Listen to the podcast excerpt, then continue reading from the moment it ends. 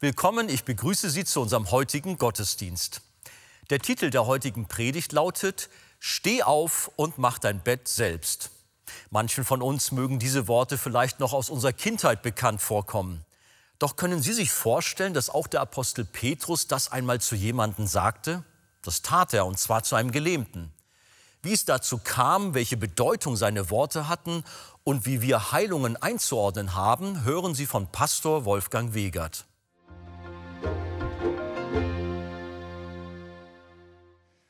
Wir wollen uns Apostelgeschichte 9 weiter anschauen. Und ich lade euch ein, mit mir aufzustehen und zunächst einmal mit mir zu lesen.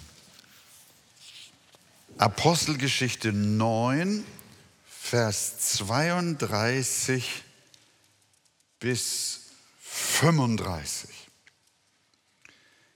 Es begab sich aber, dass Petrus, als er alle besuchte, auch zu den Heiligen hinabkam, die in Lydda wohnten. Er fand aber dort einen Mann mit Namen Aeneas, der seit acht Jahren im Bett lag, weil er gelähmt war. Und Petrus sprach zu ihm, Aeneas, Jesus, der Christus, macht dich gesund.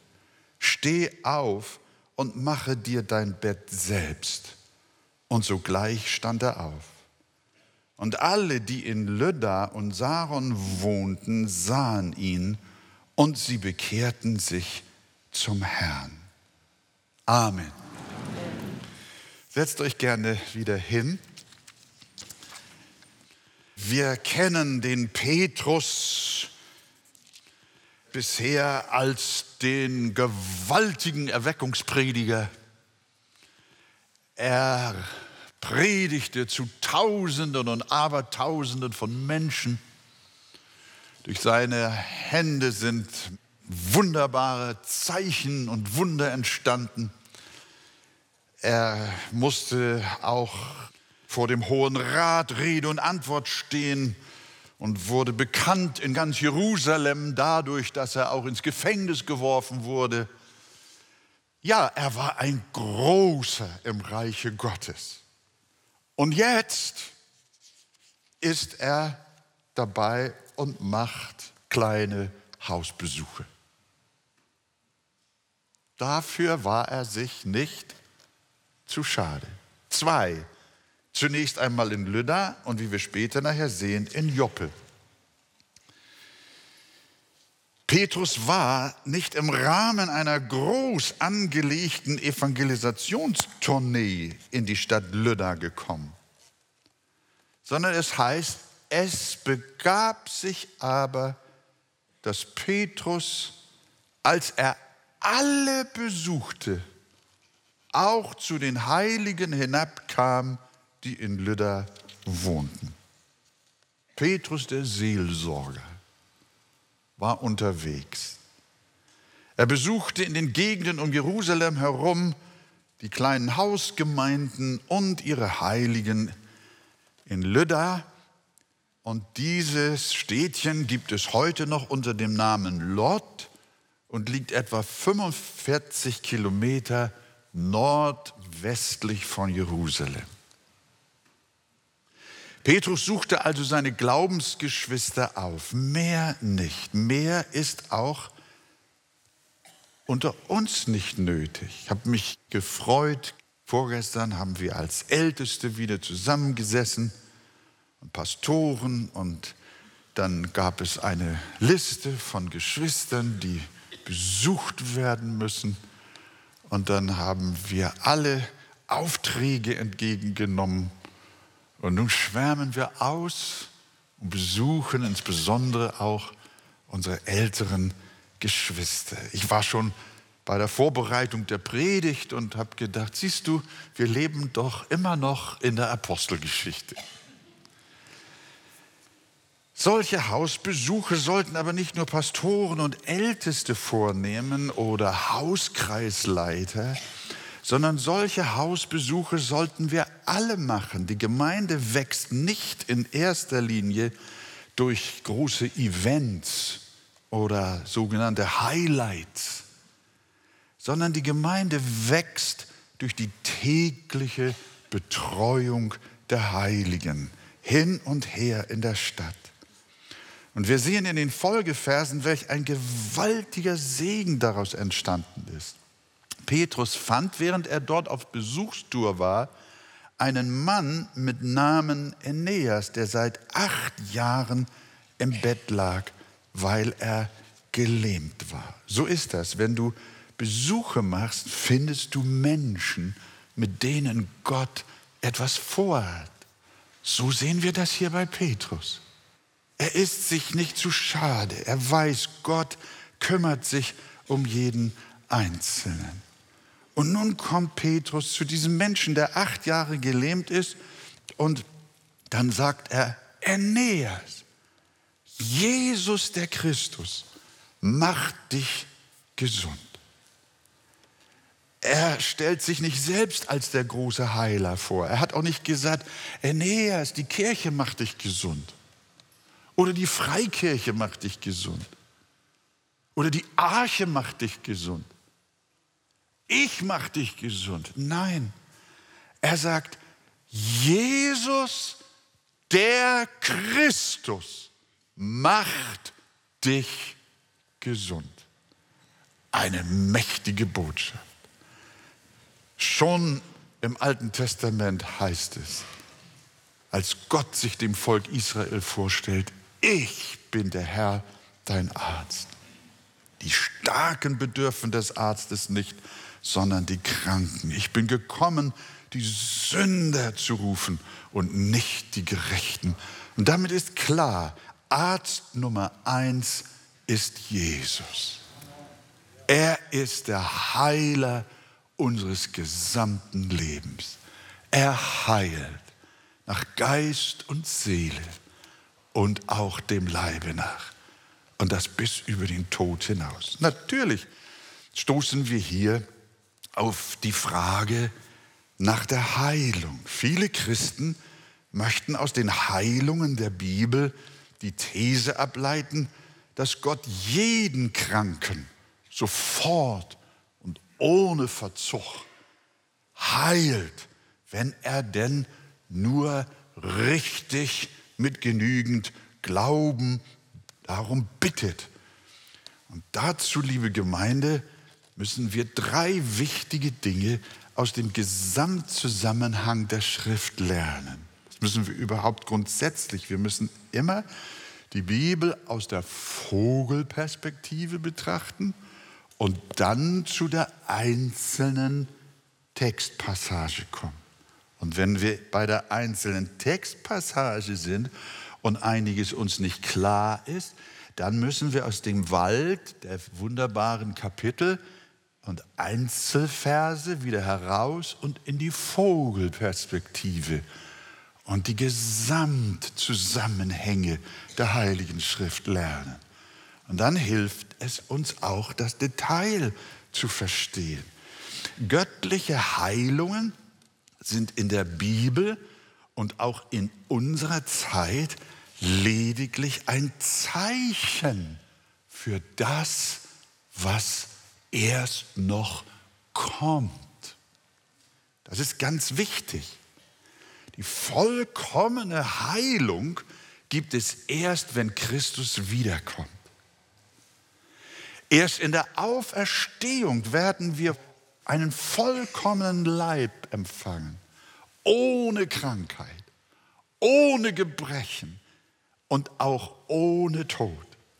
Und bis dahin bleibt Krankheit und Leiden und auch das Sterben immer noch ein Teil unseres Lebens. Das können wir nie auf dieser Erde ausklammern oder abschütteln, sondern das begleitet uns eben bis an unser Ende. Auch die ersten Christen starben am Ende ihres Lebens alle wieder wie es auch bis heute in der Gemeinde Jesu der Fall ist. Aber im Himmel werden wir keinen Arzt mehr brauchen, Denn in der ewigen Herrlichkeit werden wir alle geheilt sein und uns ewige Gesundheit erfreuen. Das ist die vollkommene Heilung. Das ist die wirkliche Heilung und nicht ein Zeichen davon. Was hier an Heilung erlebt werden kann durch Gottes Liebe, ist nur ein Zeichen von dem, was an Wirklichkeit kommen wird. Insofern sind Heilungen in dieser Zeit eine Verheißung, ein Vorgeschmack. Sie sind quasi Erstlingsfrüchte oder können auch sagen, wenn du möchtest, ein Aperitif. Ich bin mal in einer gehobeneren Gesellschaft eingeladen gewesen mit meiner Frau und da gab es nicht nur ein Essen und dann waren wir fertig, sondern da gab es mehrere Gänge. Und als erstes gab es ein Aperitif. Und ich dachte, uneingeweiht, war es das? Natürlich nicht, das war es nicht. Meine Frau oder ich selber habe mir dann so gedacht, da kommt noch was. Und so ist es mit der Heilung, die wir in unseren Zeiten erleben. Es ist ein Vorgeschmack. Manchmal werden Heilungen so gedeutet, als seien sie bereits das Vollkommene. Das ist aber nicht wahr. Sie sind nur eine Andeutung. Auch die Heilung des Aeneas war nicht eine vollkommene Heilung, denn sein Körper zerfiel anschließend doch wieder. Und er musste sterben. Die Heilung war nicht bleibend. Sie war nur bruchstückhaft. Erst in jener Welt wird das Vollkommene sein und dort wird es wirklich kein Leid, wie die Offenbarung sagt, kein Schmerz, keine Krankheit und keinen Tod mehr geben. Und der Herr sagt, siehe, ich mache alles neu. Das ist Heilung. Und dennoch dürfen wir schon hier erwarten, dass unser Heiland Heilung schenkt. Und seit meinem Erlebnis bei jenem Gastmahl sage ich auch nicht Nein zu einem Aperitif. Und wenn der Herr uns eine Heilung schenkt, sagen wir nicht Nein, sondern wir freuen uns darüber, weil wir wissen, da kommt noch mehr. Die Herrlichkeit ist noch nicht da. Und das ist die große Freude. Das ist Punkt Nummer eins. Heilung, so lehrt es die Bibel, hier auf dieser Erde ist nur eine Andeutung und nicht eine Vollkommenheit. Und das Zweite ist, dass Heilungen auch ein Zeichen der Souveränität Gottes sind. Wenn auf Gebeten ein Kranker nicht geheilt wird, lehrt uns das etwas über Gottes Souveränität. Sie besagt, dass der Allmächtige auch Gesichtspunkte verfolgen kann, die uns verborgen sind.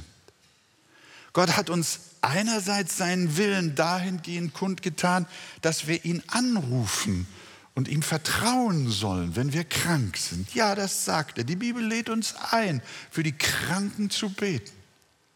Und das tun wir auch hier in der Gemeinde, wie ihr wisst. Und wir handeln auch nach Jakobus 5, wo wir aufgefordert werden, die Kranken mit Öl zu salben und mit ihnen zu beten, damit ihnen Hilfe und Heilung gegeben wird. Aber es kann sein, dass der Herr aus übergeordneten Gesichtspunkten, aus Gründen seiner Souveränität anders handelt, als wir bitten. Dann führt er seinen verborgenen Willen aus, den wir noch nicht durchschauen können. Ihr kennt die Schriftstelle, die sagt, meine Wege sind höher als eure Wege. Meine Gedanken sind höher als eure Gedanken. Und dann sagen wir freudig mit Jesus im Vater unser, dein Wille geschehe. Als Jesus im Garten Gethsemane war, war der erste Teil seines Gebetes, Herr, hilf mir aus diesem Leiden. Nimm mir dieses Leid weg, bitte, erspare es mir. Aber im zweiten Teil seines Gebetes hat er gesagt, aber Vater, nicht mein Wille, sondern dein Wille geschehe. Das lehrt uns die Bibel nicht nur am Beispiel unseres Herrn, sondern an vielen anderen Beispielen. Ein sehr berühmtes Beispiel ist der Apostel Paulus, der dreimal um Hilfe für seine Not gebeten hatte. Aber die Antwort kam, lass dir an meiner Gnade genügen. Da sehen wir, dass Gott souverän ist. Und das erleben wir auch in unserem persönlichen Leben, auch in der Frage von Krankheit und Heilung. Gott hat immer gute Gedanken für uns. Und dann als drittes sehen wir in der Schrift auch, dass es auf die Ewigkeit in erster Linie ankommt. Jesus sagt einmal, was hilft es einem Menschen, wenn er gesund ist und in voller Gesundheit in die Verdammnis fährt? Er sagt, da wäre es besser, er wäre ein Krüppel oder ein Blinder.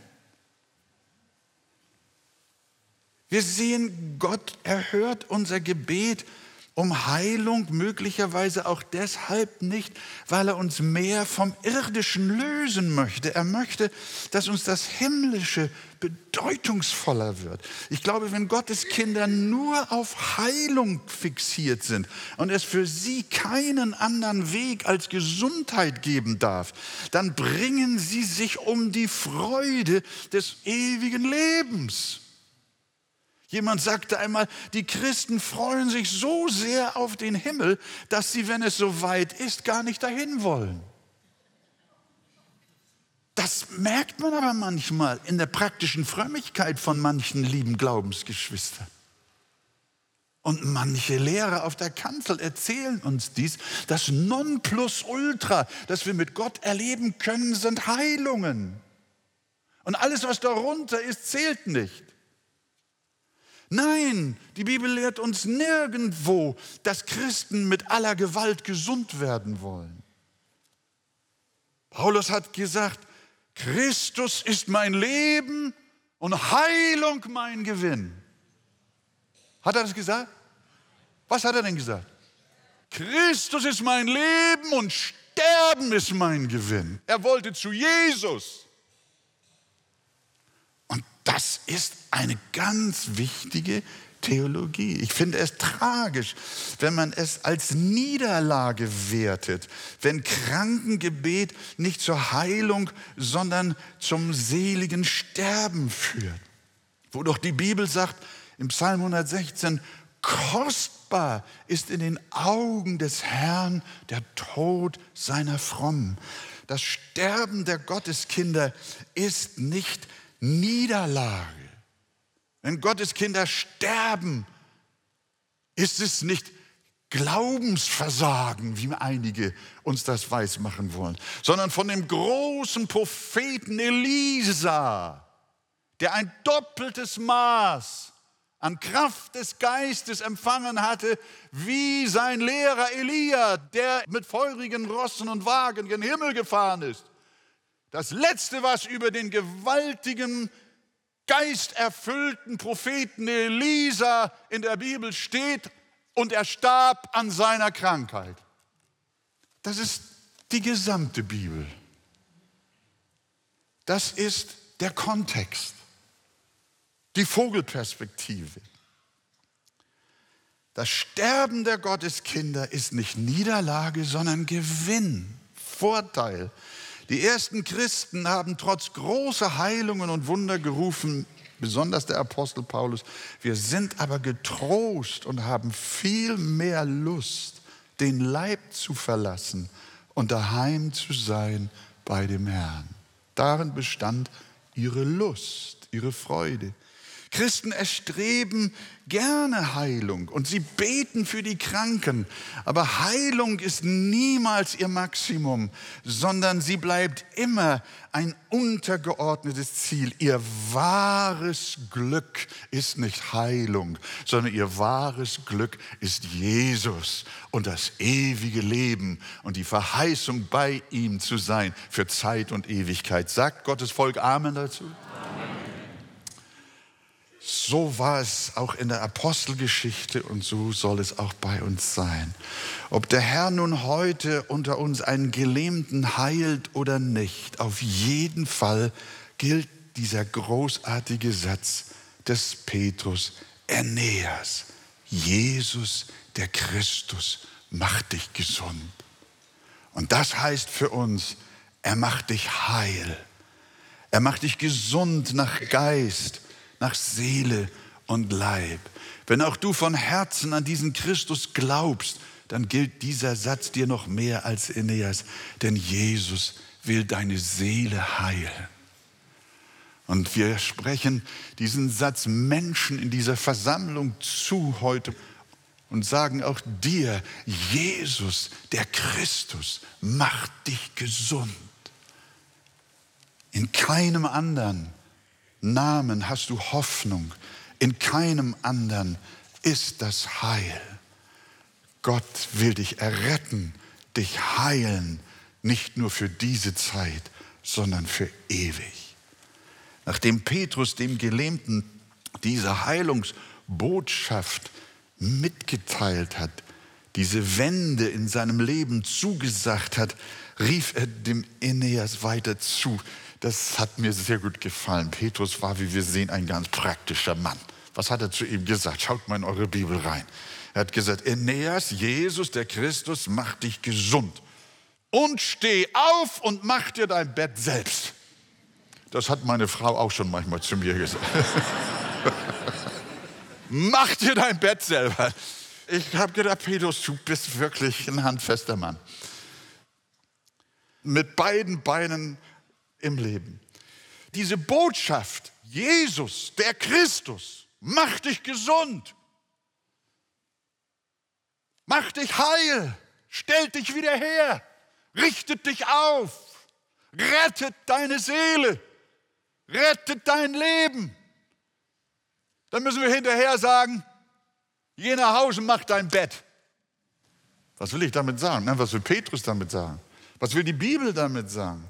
Das Evangelium hat eine so wunderbar befreiende Botschaft, dass die Menschen, die es erfasst, Mut und Lebenskraft erhalten.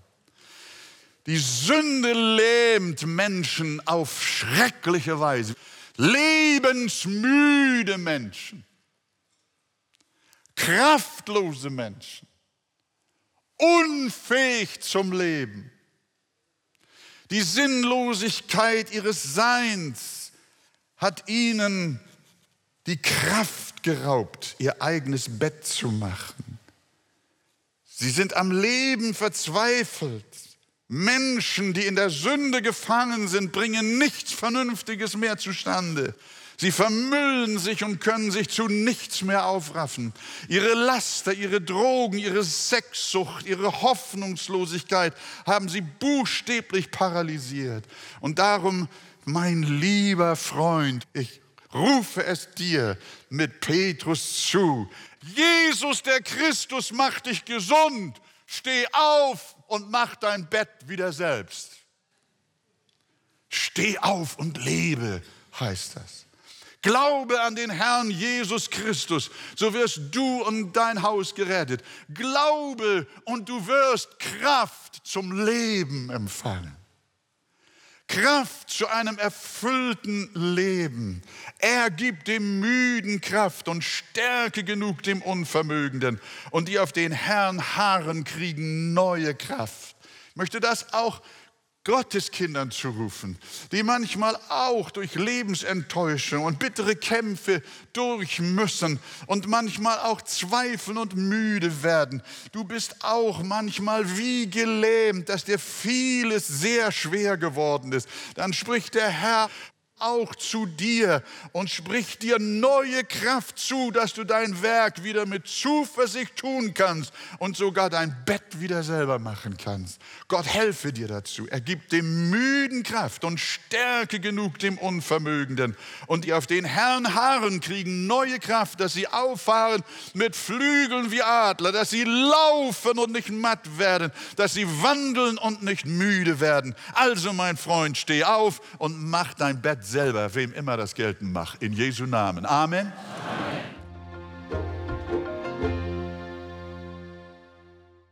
Allein in dem Namen Jesu finden wir befreiende Hoffnung, Rettung und Heilung, besonders für unser geistliches Leben. In dem Abschnitt Der neue Mensch lebt aus der Gerechtigkeit Christi aus dem Buch Das Evangelium Kennen und Genießen von Pastor Wolfgang Wegert finden Sie vertiefende Ausführungen zu den Inhalten der Predigt. Auf Wunsch erhalten Sie ein Exemplar kostenlos. Wir freuen uns über jeden Kontakt zu unseren Zuschauern. Sie erreichen uns per Brief, E-Mail oder zu nachfolgenden Zeiten unter der eingeblendeten Telefonnummer. Näheres zur evangelisch reformierten Freikirche Arche finden Sie im Internet. An dieser Stelle wollen wir allen Zuschauern, die für uns beten und uns auch mit ihren Spenden helfen, ganz herzlich danken. Damit haben Sie Anteil an der Verbreitung der guten Nachricht von Jesus Christus. Über eine Spende auf die eingeblendete Kontoverbindung würden wir uns sehr freuen. Das Evangelium hat eine wunderbar befreiende Botschaft. Dieses Thema werden wir auch auf den kommenden Veranstaltungen weiter vertiefen. Zuerst auf unserem internationalen Missionstag am Pfingstsonntag, den 20. Mai um 10 Uhr. In diesem besonderen Gottesdienst mit Pastor Christian Wegert werden aktuelle Berichte von den Missionsfeldern gegeben und die Absolventen des Arche Pastorenkollegs für ihren weiteren Missionsdienst gesegnet. Wir freuen uns wieder auf viele Besucher in der Arche, Dörriesweg 7 in 22525 Hamburg. Parallel läuft ein Kinderprogramm und anschließend bieten wir Ihnen einen Mittagsimbiss an. Und dann auch auf der Evangelium 21 Konferenz vom 24. bis 26. Mai in der Arche. Das Konferenzthema lautet Christus im Mittelpunkt. Die Hauptredner sind D.A. Carson und Brian Chappell. Einer der weiteren Sprecher ist Pastor Christian Wegert. Bitte melden Sie sich online an auf evangelium21.net. Jeder ist herzlich willkommen und laden Sie gerne auch Ihre Bekannten und Freunde ein. Wir freuen uns auf Sie. Nun verabschiede ich mich von Ihnen. Vielen Dank, dass Sie dabei waren.